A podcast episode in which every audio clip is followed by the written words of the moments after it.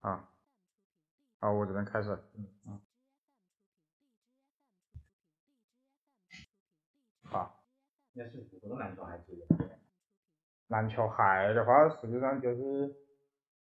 九六年我们同学说的是公牛队的比赛，然后我就觉得哇，好好鲜艳，那个比赛感觉就是沸腾，跟跟足球完全不一样，各种五彩斑斓。然后他就跟我说，呃，来看下乔丹呐、皮蓬呐、罗德曼呐，然后我就看，哎，他们的鞋子也当时小嘛，就说，哎呀，可能是穿鞋子就很厉害，哎，然后加上那个时候国内也没得现在这种宣传，就是完全就是大品牌说么子我们就信么子嘛，那个时候九六年的时候就是说穿得起垫或跳得更高嘛。然后，呃，逼真嘛，所以就就开始研究，我也不晓得为么事就开始研究了。然后买不起嘛，那个时候武汉就两家耐克店，一家在大石路，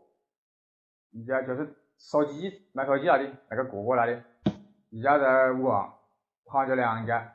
然后我也是。问别个，然后带我妈去，然后我的第一双鞋子应该是七百多块钱，但是当时为了省钱，没有买那一双七百多块钱的，就买了双四五百块钱的吧，然后还在还在鞋架子高头，啊，应该是我们那个学校，应该是我是第一批穿耐克的，然后当时耐克的钩子又正又烦。然后有人就说是假，就会有些人这样说。然后我记得那个时候高年级，我那个时候初一嘛，有个高年级的穿一双锐步，然后就反正蛮屌，就是整个学校就是就没得个人穿的。后来才陆陆续续的，隔壁班的班长买了一个萝卜多的耐克啊。隔壁班的么子他爸不是校长的啊，买个买那双我七百多的那双我没买的啊，就口水直流嘛。然后就后来我们班上到了初一下学期初二就有人买阿迪呀，买匡威呀，匡威、路德曼呐，阿迪的老天座啊，就慢慢的就多起来了。那个时候不像现在可以攀比 iPhone 七、iPhone 八，那个时候就攀比这个。啊，这个是人的一个蛮正常的一个人类社会蛮正常的一个事情，啊。呃，我们当时看新闻报道，就是说是哪一次偶然，就是从看到同学会看看那个比赛开始。嗯，对。呃，当然那那那个是那一个时候那么合适的，因为那一段是我们哦，可能是个高潮，因为高潮是如何，就小高潮，就是说如何跟。一个一个一个影影子吧，你如何是跟篮球结合？就是因为那一瞬间看那个球赛，对，就是就是莫名其妙的别个在那看球，你又决定盯着看了噻，无法自拔的那种感觉？因为在比赛间隙的话，会有一些广告，就是说央视那个时候只有央视嘛，他会把基本上都切掉，但是还是会有零零碎碎的一些广告球鞋的，包括他的现场也会有一些广告。但是你回头看真正的美国版的话，它会有各种各样的广告，包括球鞋的呀、啤酒的呀、汉堡的呀，各种各样的蛮有创意的广告。然后那个时候，呃，就开始买。其实看完了之后，比赛就是个买杂志。那个时候九六年一本篮球杂志大概是三块五，也蛮贵的。还有个叫五环体育的也是五块钱。然后那个时候很贵，有一本书叫《公牛队写真集》。是现在这个很有名的一个评论员叫苏群出的一本书，当时也是省了蛮多天的早饭钱，去买了一个三十二开的一个全彩，那个就非常漂亮。那本书怎么应该还在我屋里，但是我死也找不到。上回搬家不知道放哪里去了，那本书我一定要找回来。并不是说它印刷排版有几好，就是完全不能跟这这种日本的这种篮球鞋的书比，肯定不能跟他们比。但是我觉得那本书是我的一个启蒙书吧，那个时候你就会把这些球星的孩子拍得非常细，这个球星穿，哎，这个球星为什么是要穿这个勾勾的？那个球星为什么是要穿三条杠的？这个球星为什么要穿这个样子，就就会引起兴趣嘛。因为球赛你会看乔丹就是一个飞扣啊，啊皮蓬一个突破啊，罗德曼一个篮板呐，他们跳那个下来没得事，跑来跑去，那个时候就会觉得啊，就是全靠孩子，就是那个时候的观念呢，就是在二十二十年前、二十一年前就是这个观念，只要有一双好孩子，你就能跟乔丹一样打球，啊。好，这个我们不可质疑。然后你说的青春年纪大多数都是在新加坡度过的。对，我青春期是在新加坡过的。大概就是说，呃，高中时候在哪里去了，对吧？初中毕业。初中毕业在哪里去了？你讲在新加坡的经历，在那边开始就是说真的开始收藏球鞋了，是不是？呃，其实为么子呢？是因为一个是钱都在自己手上，第二个是在欧美国家、发达国家，它实际上篮球鞋都蛮便宜，贵的反而是足球鞋跟跑鞋。因为东南亚人喜欢踢足球，然后你就晓得欧美人他喜欢跑步。实际上那个年代是篮球还是最容易打球、最便宜的，所以你经常会看到一些很疯狂的价格，就是国内基本上不打折的双鞋子。比如说我最喜欢的皮蓬第四代 Air Zoom 皮蓬 Four 这双鞋子，国内基本上是不打折的。当时有一回就在我住的那个小区的那个商场那里。对着，就不可思议，就是就是蛮，就是说我是因为那个时候新加坡的学校要求必须穿全白的球鞋，所以我们几个中国留学生就跑去买了那个锐步的全白的鞋子，我们家锐步三 D 漂移大力，那边有一双端也可以拿过来讲下子，怎么能拿？可以拿，类似的。这是一双艾普森第二代，这是一双非常稀有的锐步的鞋子，它就是三 D 漂移大底，他当年的概念就是说他没得外底，这个孩子是外底跟中底是一体的，所以说如果一个了解鞋子的人，一般的鞋子会有外底，就像皮鞋会有外底，然后有中底。这双鞋子当年锐步的概念就是外底跟中底在一起，所以就减轻重量。但是呢，由于这样做了之后呢，它的外底是非常不耐磨的。所以锐步当年这个三 D 漂移大底虽然蛮轻，但是它一下就磨坏了，在水里底下了。所以我们当时就买了一批全白的鞋子，去上学用。因为真正的新加坡的学生是没得那么钱的。他们就穿蛮普通的白鞋，就是什么巴塔呀，或者是 Converse 的那种板鞋啊，就是开口笑啊，啊我都不喜欢，然后他们当时就，我们就蛮羡慕我们，就唯独有一个马来人穿了一双全白的 Air Force One 来的，所以这双鞋子后来也是磨得蛮快，打篮球、踢足球，这样子搞上体育课，因为你上学必须都要穿全白的，所以后来马上就磨坏了。磨坏了又买了一双锐步的叫 E M X 气囊，一双全白的跑鞋，当时是我记得是打破天的价格，是一千一人民币，一双全白的跑鞋。呃，当时我们在新加坡，当时你呃大概一个月收了多少钱？我们当时和买这些鞋子，相当于是用自己多少的呃钱去买，就是在这是我们。呃，相当于也相当于是一个地心灵当中地位的一个体现。我们当时拿这个钱肯定也不是小数目，对不对？当时大概是一个什么样的概念？买这些鞋？其实啊，是这样子的，第一回啊，今天估计要嗓子要降压了。那尽量我们慢慢讲，讲一下手一下。就是，但是我们就是来第一次看比赛那一天的那个。实际上是我同学的爷爷蛮大年纪了，他爷爷看篮球赛，然后他屋里那个电视是个是个平的，是个日本的个电视应该。那个时候中国屋里的电视都是凸面的，就彩色的，但是凸面的。他屋里是个平的，那个电视的色彩非常好，就是看 NBA 呀，当时就是。一个十十几岁啊，十二三岁的一个小男啊，你就感觉到你的整个世界被震撼了，就像么说的，就像你就三观完全被啪啪啪啪啪，觉得这个世界上竟然有这种运动这么好看，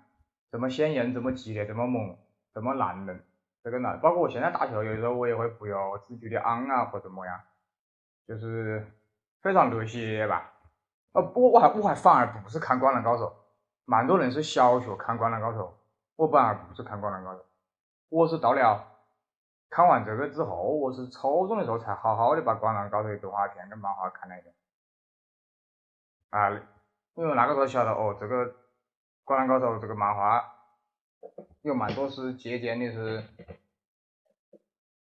借鉴的是乔丹呐、皮蓬呐一些东西啊，公牛啊，包括香柏的颜色啊，所以这个是去年去日本特意把《灌篮高手》最后两本日本版最后两本买回来，虽然我反正也看不懂，但是这里的画面已经看了无数遍了。所以我就回来买回来珍藏，就相当于这个珍藏吧。这个因为也不可能把全套背回来，所以包括今天晚上这个很厉害的一个播客节目叫《大内密谈》，基本上是苹果排名第一的苹果播客是。他一期的浏览量、阅读量、呃，收听量应该有几百万。他的那个主播也是蛮喜欢《灌篮高手》，他是在他高中高考最迷茫、想自杀呀、想崩溃呀、想跳楼的时候啊，他就听听那个《灌篮高手》里有一首歌叫《直到世界的尽头》，就是靠那首歌火过来的吧。所以，在零五年我也开始做一个自己做一个。播客节目叫就是管那些不关于那些孩呀，东南亚文化呀、茶叶啊，包括碟子啊、黑胶啊这个节目。然后呢，当时我就是我刚开始做，然后在我人生最黑暗的时候，晚上无法睡觉的时候，大概有八个月时间，完全是靠他们这个大内密谈过来的，就是可能是一整晚都睡不着。然后零五年我刚开始做这个球鞋节目的时候，因为我当时发现，就是说的播客节目是有篮球，但是没有人说篮球鞋，所以我就我就尝试性找了一个找我小孩子的人，他原来在学校做过广播，他说他会做剪辑，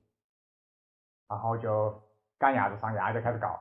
一开始还有后期剪辑，搞点歌啊么子的，后来直接去你妈的就不要了，就 one take。就像那个有些歌手喜欢一遍过一样的，one take 那种节目，力求真实。然后一五年我去北京找他，呃，可以提名字吧？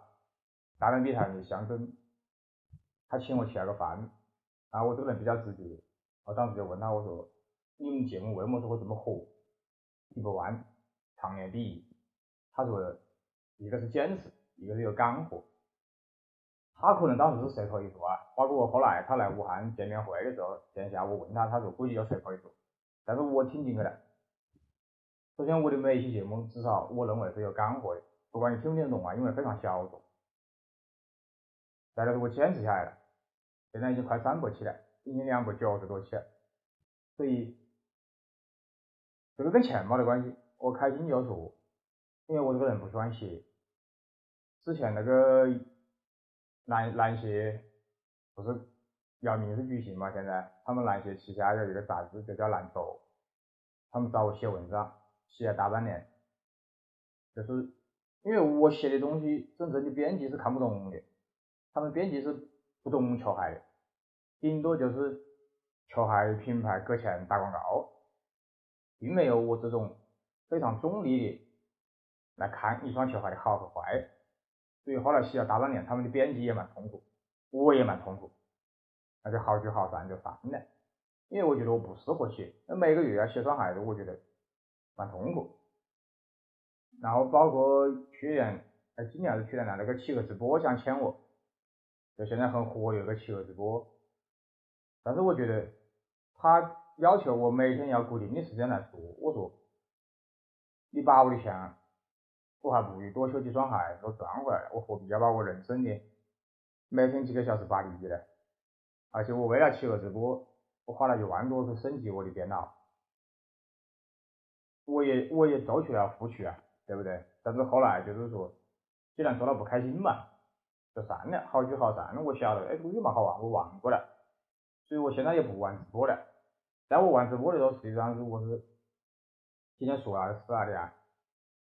我是并没有么上做这个博客，我本来以为没有人会听，跟大内密谈一模一样。但是会有很多听众来留言，就不做了啊，你起码更新啊，就真的会有人来听，真的会有人来关心我。所以在跟大内密谈一样，大内密谈的这个象征，在今年过年的时候也是去年过年了，也是不想做了，蛮累。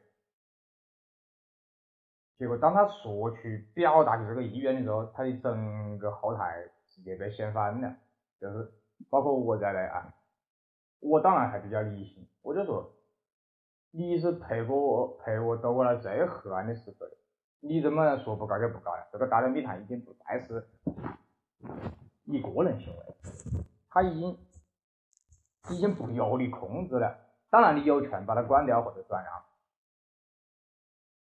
所以，当他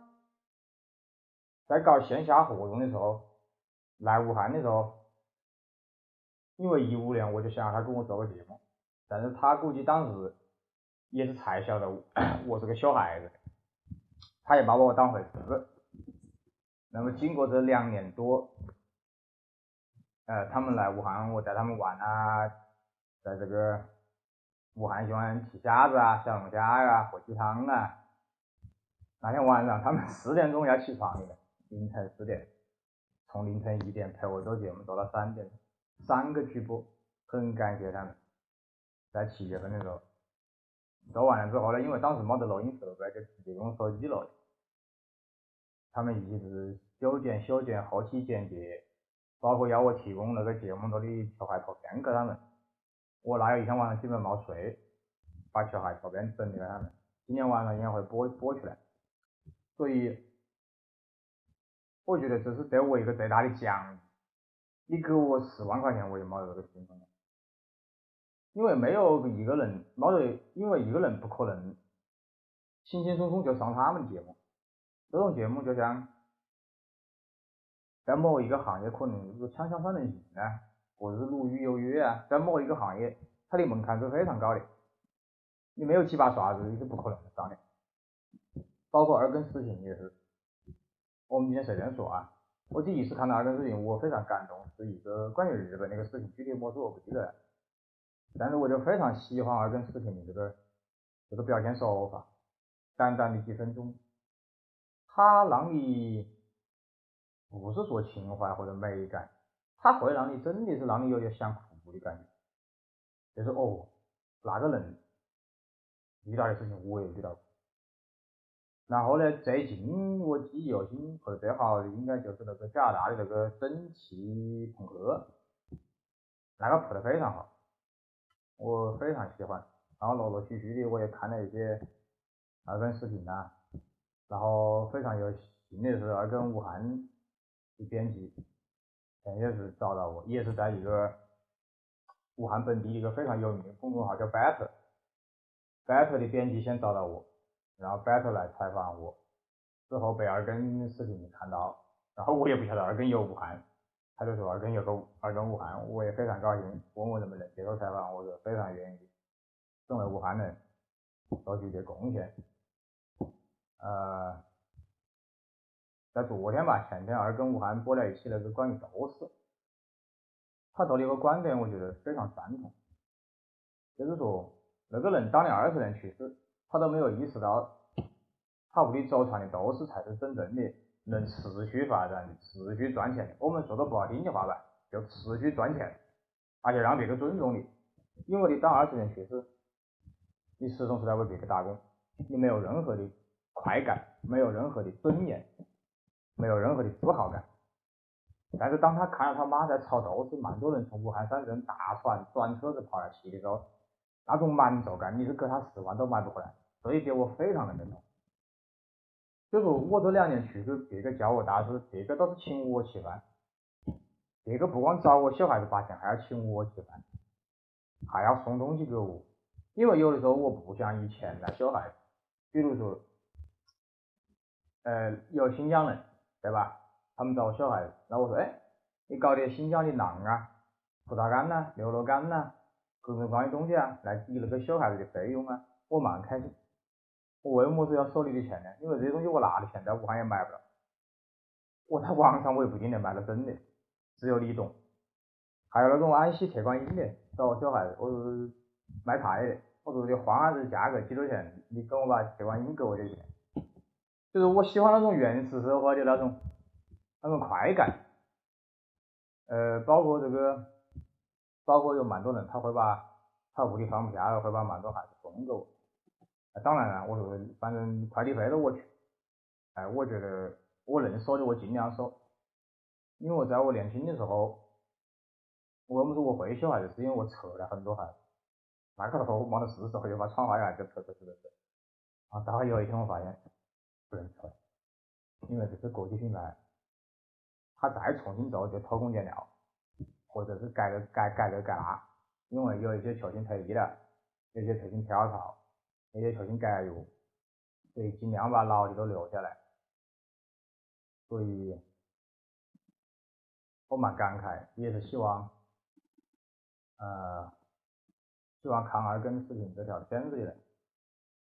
我反正我这个顺序我才这样说啊，因为我我从来没有我在三十今年三十四，我在三十四岁、三十三岁，哪怕三十岁之前。哪怕一年之前，我是从来没有想过我自己会有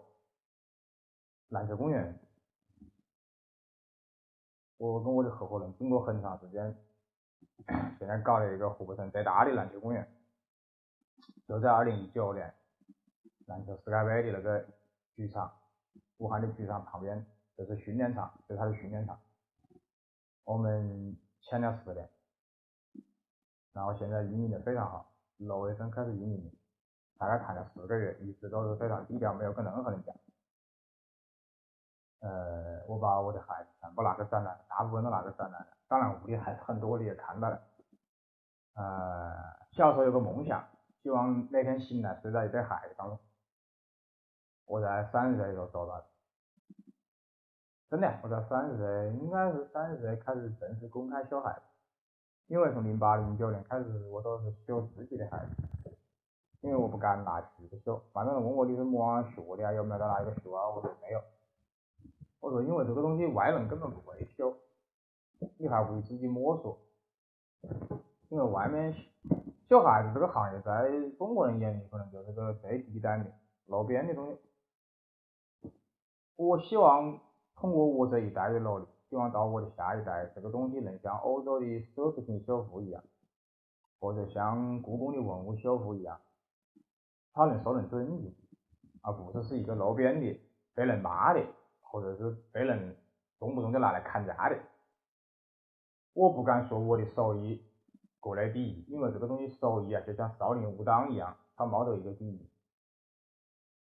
我看得起的国内的同行大概也就三个，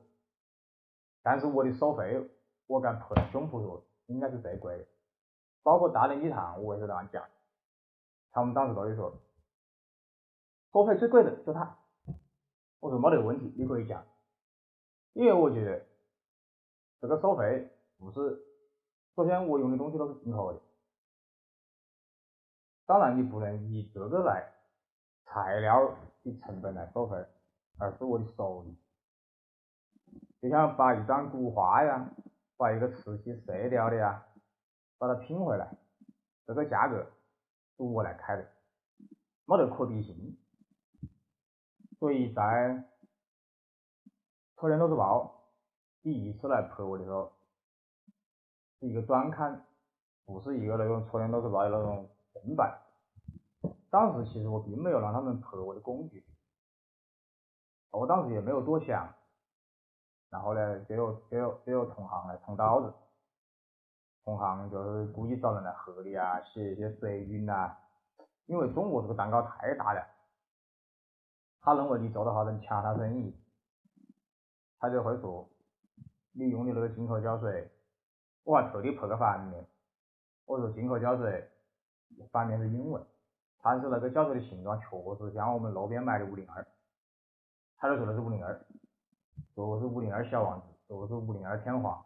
说我搞坏孩子，说破坏孩子，说为了赚钱，么样么样，利欲熏心。那我说我不可能拍个正面给你啊，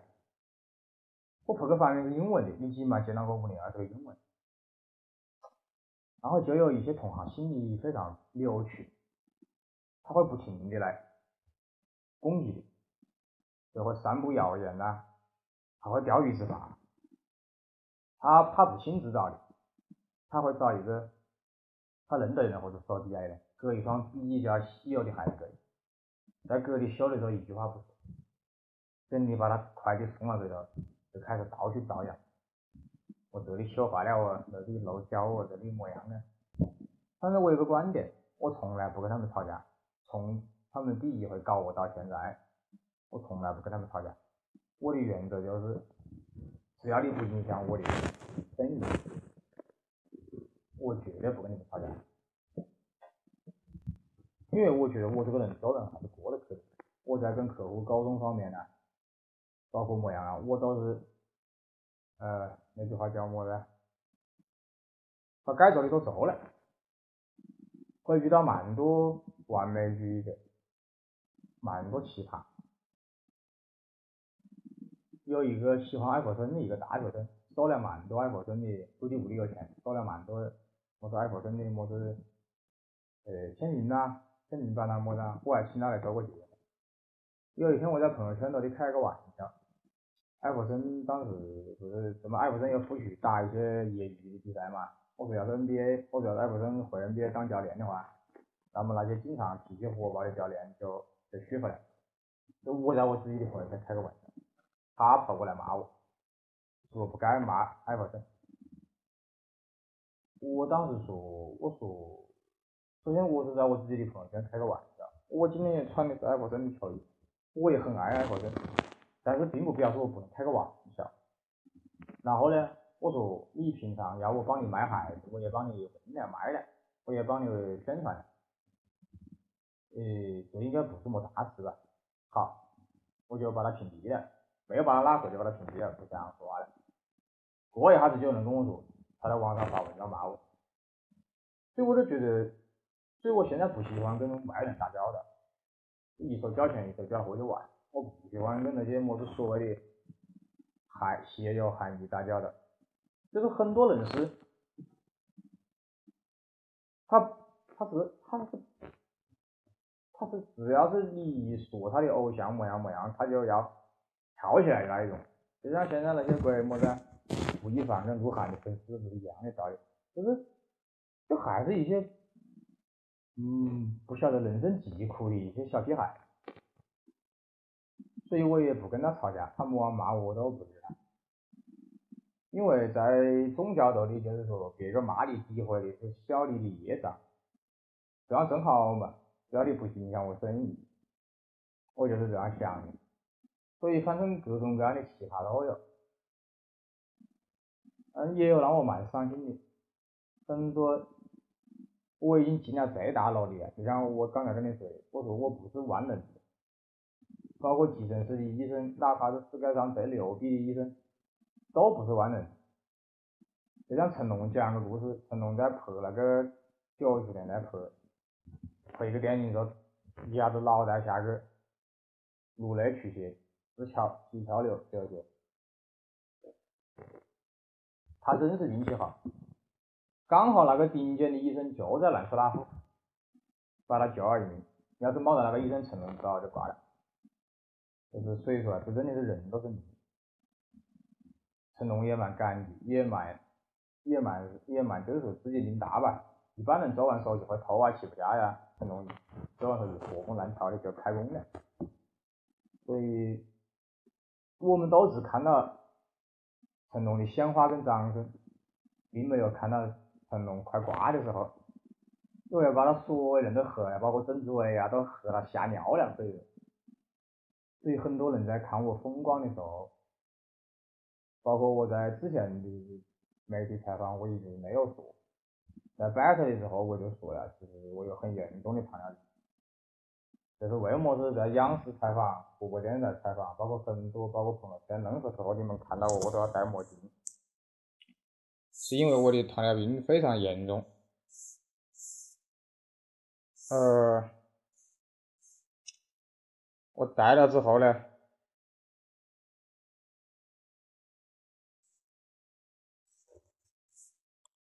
我不在的话，我又包括晚上的射灯呐。就是开车子的灯呐，包括中国的蛮多射灯，其实新加坡做得好，新加坡用的灯都不是那种蛮强的射灯，还好一点。我这回回去新加坡就发现这一点，在中国用的蛮多射灯，LED 是射到你，照你眼睛完全就是受不了。我估计蛮多时候普通人都受不了，所以我一我基本上晚上去我都要戴墨镜，就是因为他的眼底已经遭到破坏了。所以这也是我担忧一个地方。作为一个手艺人，呃，我不晓得我的眼睛还能撑撑几长时间。所以蛮多人就好好笑，就是说是看到小偷去了嘛，看到小偷挨打。所以我也希望啊，呃，还是想想想想想，嗯，我有一个问题啊。你其实你自己就是一个休息人，你是喜欢别人怎么称呼自己？是希望别人叫你叫大师呢，还是说就叫我我就是一个休息人？你是怎么看待自己的这个职业？呃，我不认为我是个小孩子的，小孩子的只是我生命当中的一部分。呃，因为我现在为么子蛮多媒体，包括央视国际频道，他们去法国播的那些片子，为什么是来采访我？所以说。小孩子并不奇怪，问题是你去了小孩子，你还要我还要一千多张碟，还要合胶，我还研究东南亚的茶叶，我研究日本的茶叶，我研究台湾的茶叶，就说我是个混合型的。那小孩子只是个糊口的，我说的不好听的话，我不小孩子有几天我会收养，就是一般人可能是小孩子我要糊个口混口饭。我不小孩子，那几天我会收养，包括如果说我孩子小完了没得么业务轻松的话，我就会修我自己的孩，因为在我修别个孩子的时候，我是没得精力去修自己的孩子，包括我糖尿病抢救，我上个月在八月份，对，八月份那个一五年我也是因为。糖尿病住院，但是没得那严重，所以就就眼睛怕光，那个时候眼睛发病了，一点光都不能见，就是一丝光都不能见。然后八月份后来就买了一个，大概花了几万块钱买了一个美国的个机器，它可以帮你自动打胰岛素。其实大家晓得糖尿病人需要吃药打针，吃药还好，但是吃药会有副作用，对你的肝肾有影响。我们这种年轻人一般都打针，就是你要想一下，我这个瘦，然后每天要往自己身上撅，这其实是一种非常压力大的事情。我在很多年之前我是不愿意在公开场合撅的，后来我想通了，那个命是我的，你看到就看到了，你认为我吸毒就吸毒，你认为我么样就么样，我把我自己命救回来。后来一五年眼睛不行了之后。好。好，就这样吧。好，那我休息下。休息下，应该是要你要休息了，你想吗？好。然后糖尿病那个花几万块钱买了个美国那个机器，然后呢出了问题，是那个泵是吧？对，那个泵，嗯，那个泵呢，前两天我才晓得，整个在。大中华地区卖的泵都要回收，只不过我点子低，我全是。这就是说，这些国际牌子啊，中国人不当人，把美国人当人，这一单我希望二根能把它过去。在美国就是有个人在，因为那个泵头自己自己换嘛，换一些管路跟针嘛，换药，结果莫名其妙就多打了，一到手一旦多打就会死人，结果美国好像出了一个这样的不晓得死人猫还是出了事情，马上就全部，就是说他也不是说召回，因为你召回医院就没得用的了，所以说在医院他会。严格监督的查血他，你一般不会出嘛大事。但是像我们这种人，不用去就行。我们出的事情呢，那个机器没有报警，也不疼不痒。但是呢，一到手并没有进入我的身体内，跑被我的表皮吸收了。结果我那一天，提前两天我就感觉到不对头。但是呢，不晓得为么是因为没得经验，之前是眼睛，所以我一个管眼睛没得么子。结果突然有一天，啪，就整个人就不行了。从早上起来就是卡的，然后就卡来屋里卡一天。后来医院的医生也没接电话，屋里也没人。到晚上，我屋里人把我送到医院去抢救，医生说你再来玩一下子就挂了。后在重症监护 ICU 啊，在那一瞬间你就感觉。你就像个畜生一样被别个，就像被待宰的猪跟牛那种。因为 ICU 那种急救是不能关灯的，你左右两边全部是哀嚎声，这边是喝酒中毒的，这边什么什么，那边什么什么，就感觉到，你就感觉到周围吵得不得了，但是呢，你又不觉得吵，就像那种，因为那个时候人的脑袋是清醒的，但是整个人是没得劲的，就整个人是条件一滩烂泥。然后医生就查血糖，这边打针从晚上十点钟打到第二天下午三点，基本上打烂了。这边举血糖、查血糖，五个小时也给举烂了。那种急救的医生，他根本就不是那种专科医生，他就是反正能解决血，你们下去。所以呢，钱也花了，税也收了，哎呀，是那个机器出的事情。但是那个美国的公司。对我们中国的消费者是顶多赔的两套好厂，在美国就是全部回收，包括中国地区全部回收，这是前两天。但是又么样呢？你得用它呀，你不用它，广告打针不够啊。这就是这个社会的差距，美国人的领自信，我们的领不住。但是这个道理。跟孩子是一样的，对吧？孩子不管什么东西都一样的，好的东西都是乖的，是不是？就是说，这呃一等品是日本，二等品美国，三等品带到中国来，是不是都是一样的一个道理？从孩子到一大手的泵，它首先是这个泵跟耗材管线都是国外做的，我看到了，有的是欧洲那边，可能哪里哪里美国，但是它总会把最好的留在日本市场跟欧美市场，中国市场收到的。确实是进口的，但是有么样呢？我点子低，我去完事之后接到我好不容易去院了，自己在屋里装一回，又打不进去。但是最后我有经验了，一看到背头，我赶紧自救啊！所以我这有一个多月都不敢用棒啊。就说你买个五万，花五万，你这一年小孩子累死，赚的钱有一部分。买个棒，结果买个定时炸弹，在中国的，就是厂家贴个经销商，经销商贴个厂家，而且医院是不管的。我那个棒是在医院买的，医院说我是第三方，我就在医院病房里掏的钱，然后厂家跟经销商都不道歉，连道歉都不道，就是说，这就是我们，我们中，我们大陆，我们中国，我们需要强大。他才会重视的。我们不强大，这个根本不屌。美国人一条人命去极限的，对吧？要拯救大兵瑞恩，几个人去救一个人，我死光了，把家人带兵救回来，你说值不值？是从一个道德的角度来讲。所以，我当我听到那个消息的时候，我也是哭笑不得。所以在医院里抢救的时候，其实我我晓得我不会死。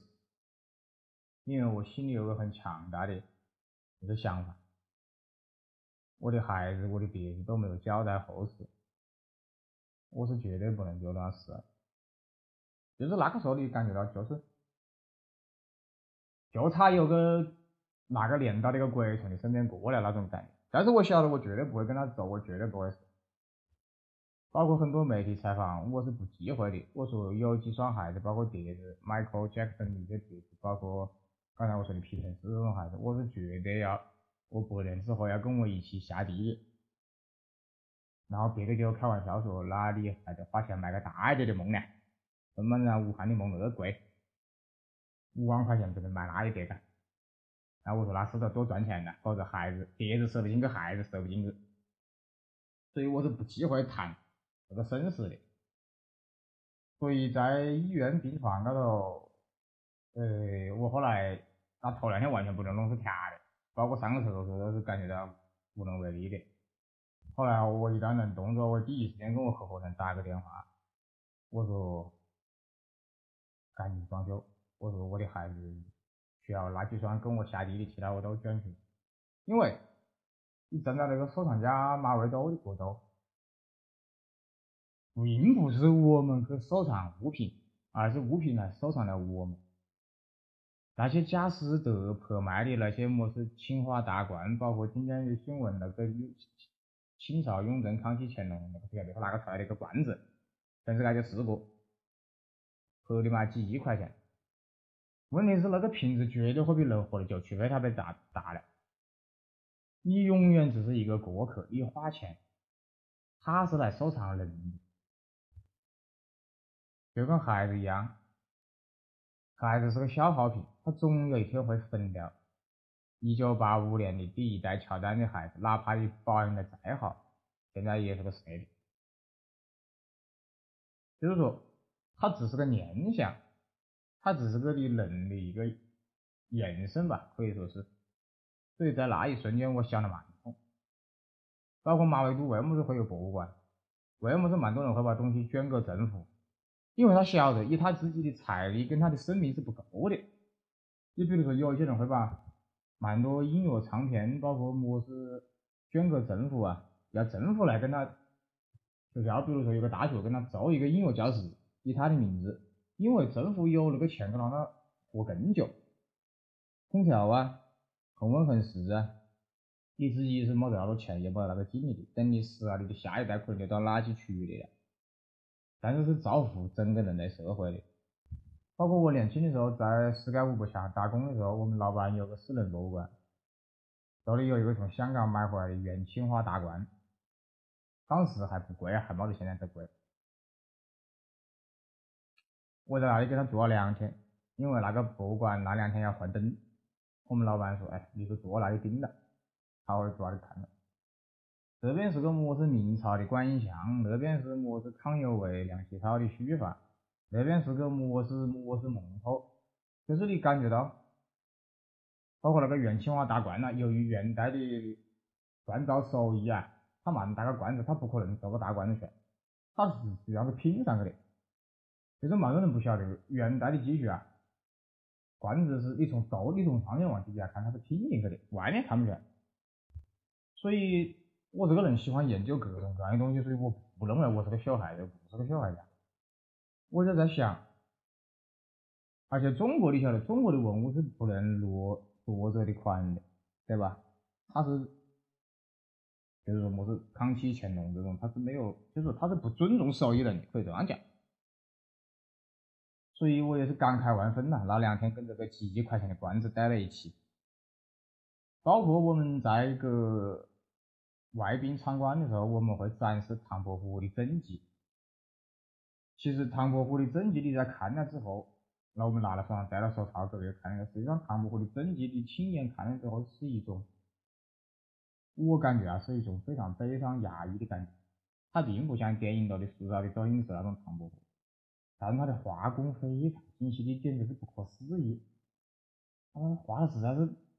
这是别得个现在的这些画家的画模子。狗屎，真的是只能这样讲，别的画没狗屎。所以你看到的是那个人，你可以通过这个作品来看到那个人的心境，就包括小孩子一样的。为什么是现在都是回头客跟朋友的朋友？那就证明我的手艺别个认可。一开始是在微博上面，陌生人，我现在基本上就不接陌生人，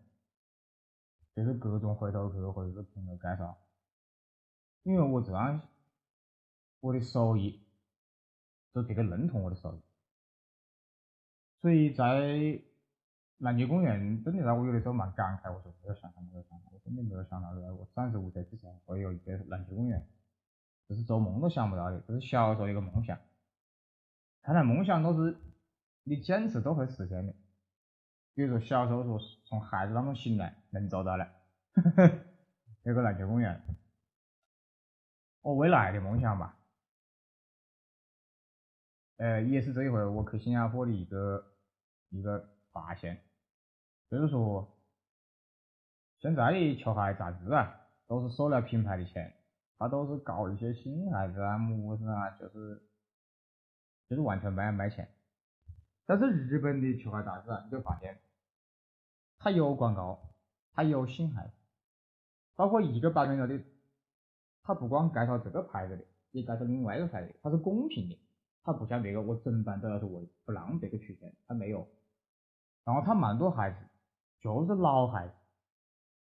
破成模样就是模样，他完全是靠拍照，然后他会告诉你这双鞋子在这一年。发生了么子其他的事情，在日本。做出来一个册子，他也不是每个月，他可能就是随机的啊，半年呐，一个季度一年出一本，而我觉得那个才是精华，它是有沉淀的，就是我希望二更这个片子到时候发出去，我希望看到的人的话，如果大家可以众筹。或者是大家愿意帮我的话，我希望能出一本，能出一本大陆这样的第一本这种册子。为么子呢？因为我想跟改革开放结合，因为中国改革开放三十多年，玩鞋子基本上大陆的球鞋市场也是从九五九六开始的。因为我晓得在九十年代早期，只有国家队、运动队、省队、体校的人才有耐克、阿迪。外头人是买不到的，也买不起，所以我希望做一本这样的册子，告诉大家，根据改革开放一步一步到今天，为么子会有阿迪的椰子这么火？为么子会有 AJ AJ 表？为什么会有现在的一些怪象？中国的球鞋未来在哪里？因为。别个总是羡慕那些台湾人、香港人，我说不需要羡慕的，因为别个亚洲四小龙经济早就起飞了，你跟新加坡人比，台湾人、香港、韩国比，没得办法比。别个八十年代就能赚一个月五千，所以买个还是蛮正常。八六年，包括台湾人写的歌词啊，就是八六年去买双还是蛮正的。在中国九六年我都是第一次买鞋，所以没这个么子好羡慕的。现在是全世界都来中国了淘金，新加坡人啊、台湾人啊，所以我没得必要羡慕那些台湾人到处走穴，晓不得？怎么样在大陆各种球鞋活动就请那些台湾人来走穴？我说有么意思呢？看来看去就那些，讲来讲去就那些，他无非是有钱比你早买十年。我们中国人要是有钱的话，不早就把他买垮了？就像当年日本人八十年代号称要把美国买下来，结果呢？还不是这么着，像个像个狗一样的听美国的话，这个事情嘛，正常。怎么都是中国人买买买，对吧？哪个有钱的哪个抠荷包的，这才是王道。这台湾人都是来大陆打工，怎么的？新加坡人也是写，新加坡的报纸啊，政府的官方报纸啊，《联合早报》和《亚视报》都说，希望去中国创业啊，打工啊。就是新加包括会写，就是大陆不是现在放低门槛，希望更多的台湾学生去大陆上大学，来大陆上大学，这就是一个很很厉害的地方啊！中国大陆强大了啊！一带一路啊，你台湾人在台湾找不到好工作，而你来大陆反而掩盖更广阔，而且你混得更好，对不对？包括新加坡人报纸高头都是这样写的，这是我的真实，这是我的真实想法。然后最后是，我们说完说个十分钟休息下子，就是说我最黑暗的时候，实际上是我在一四年离婚的时候，因为我跟班特也没有讲过，跟没有跟任何媒体讲过我离婚的事情。那么在二更视频这个上面呢，我是第一次讲。呃，当然，在我自己的其他节目这里，我是讲过的，就是说我并不认为，在那，就是每个人，包括你跟情侣分手啊，包括离婚这种事情，都有一个过程，这是肯定的。一般的离婚的打击都在半年，我差不多八个月，我那八个月就像行尸走肉一样的，就是生不如死，就隔了个每天在干么事，每天去那儿到晚上，然后晚上睡不着，听大内密谈，听广播。然后第二天儿又难过去，就说周围的人都都躲着我，就是我是一个全身负能量的人，就是我我遇到人就只会抱怨，就是这种情况。那个时候也是糖尿病发的，就是真的是人不像人，鬼不像鬼。然后在那个时候我就回了一趟新加坡，也是跟我的原来的房东啊，跟我的老师啊，也是聊了很久，但是那个时候。只是个散个心吧，并没有找到一个出口，就是并不晓得自己的未来在哪里，就是因为也是我离婚，其实也是因为，就是说，就整个人就很失败嘛，整个人人生，因为我的性格，我也不喜欢在公司上班，我是个蛮特立独行的人，然后。也没赚么钱，然后就钱都丢到孩子别搞了看，所以，所以我其实会后来我有一天我就突然自己在屋里没得事做，就修自己的孩，呃不修自己的孩子，然后展展览在微博高头，就打发时间的，结果就有那种国内蛮牛逼的收藏家就找我，给我双鞋子，我鞋垫子里十了三十块钱。就给我了，发个快递，然后修了一个月，就收他三十块钱，然后修好了，哎，就发现，自己还不是个废人呢，不是个废材，还有点用。后来陆陆续续的就有人找我，呃，反正就是我到现在也没有一个定价机制，蛮多人说你要有一个定价，我说没得个定价，我完全看心情，我可以收的蛮高。我可以是大陆德国的，我也可以完全不要钱，我也可以跟你以物换物，都可以。我我不是，这是个手艺，就像我奶奶说的，行行出状元。你一旦有这个手艺，谎言我不是手艺人。为么说那些你妈个视频拍一个视频那里拍一个做鸭子的，就是那个土匪鸭、稻草鸭，他爷爷就靠做这一款菜，被头发拉去都没事。因为人首先是个生物，他得活下来，活下来就得吃饭。你再打仗，总得有人穿军靴吧，对不对？我想过的，万一哪天打仗，我还能修军靴，这始终饿不死嘛。但是我的眼睛也有这些问题，所以我希望能，像那个斗士那个问题，他花了二十年时间才想清楚，他自己走出来的才是。最可持续发展的赚钱的啊，赚赚钱的东西，所以包括我的最好的小学同学，一年级到现在的，他生一个姑娘，我就说，哎，那个干姑娘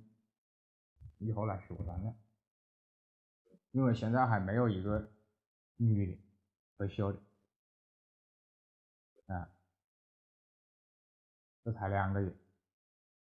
我跟他在新加坡买了一套那个。乔丹的那个童装，一套三件的，蛮可爱，任何人看到都会 好卡哇伊那种，很可爱的。就说在发达国家跟小伢买这些东西，实际上是蛮正常的一个行为，但是在中国为什么卖不起来，或者是他不愿意进货，其实都包括被人吵起来，包括被人烧烧，就是我们说的烧啊，就是抢走，这几种情况呢，都是因为。中国人越来越有钱，你看我们那个年代是有个 CD 机就牛逼，有个带遥控线控的沃克曼九六 B，到现在这一代就是苹果八，是吧？苹果叉，所以这是一个人类社会的一个必经之路，我不认为有么子好坏，啊，这是我的一个观点。然后再，其实我蛮感谢离婚的，如果我不离婚的话，我可能这一辈子就废了。我总是这样讲，如果我不离婚的话，我这辈子真的废了。因为啊，就是说，一个人在做事创业，一定要有破釜沉舟的心态。包括我跟我一个合伙人也这样讲，他是在学校当体育老师的，他就不愿意辞掉工作。我说你不愿意辞掉工作，你就永远有一个退路，有一个铁饭碗，你就永远不会去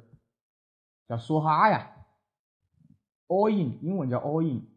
对，就是全部就是破釜沉舟，就项羽那句话。就是说，光脚的不怕穿鞋的吧？就像那个《使徒行者二》里有一句话，我觉得个台词就是说，当一个人连孩子都没得的时候，你就他就什么事都不怕了，对不对？你东西拥有的越多，你越害怕。所以，那我就一条心，当时就开始修，也是一开始业务量接的非常大，以后结果把自己写了院看。到我去院之后，我就。规定了一条，我说我每个月只休六十双，就一天两双，这样子我才能休息，其他也能排队。啊，然后我又没得淘宝，我又没得支付宝，哦不，就是我没得第三方平台，你要不就相信我，要不就不要找。我这个人就是这样的。就前阵子有一个一万多块钱那个叫耐克自动寄海带的那个电池盒找我，嗯，后来他问我么收费，我说哎，刚好看到你朋友圈有一双鞋子，我一直想要。呃，价格也就是跟那个修修孩子的费用差不多，他就送给我了，我没找他一分钱。这又一双类似的电池鞋，这两天又要来。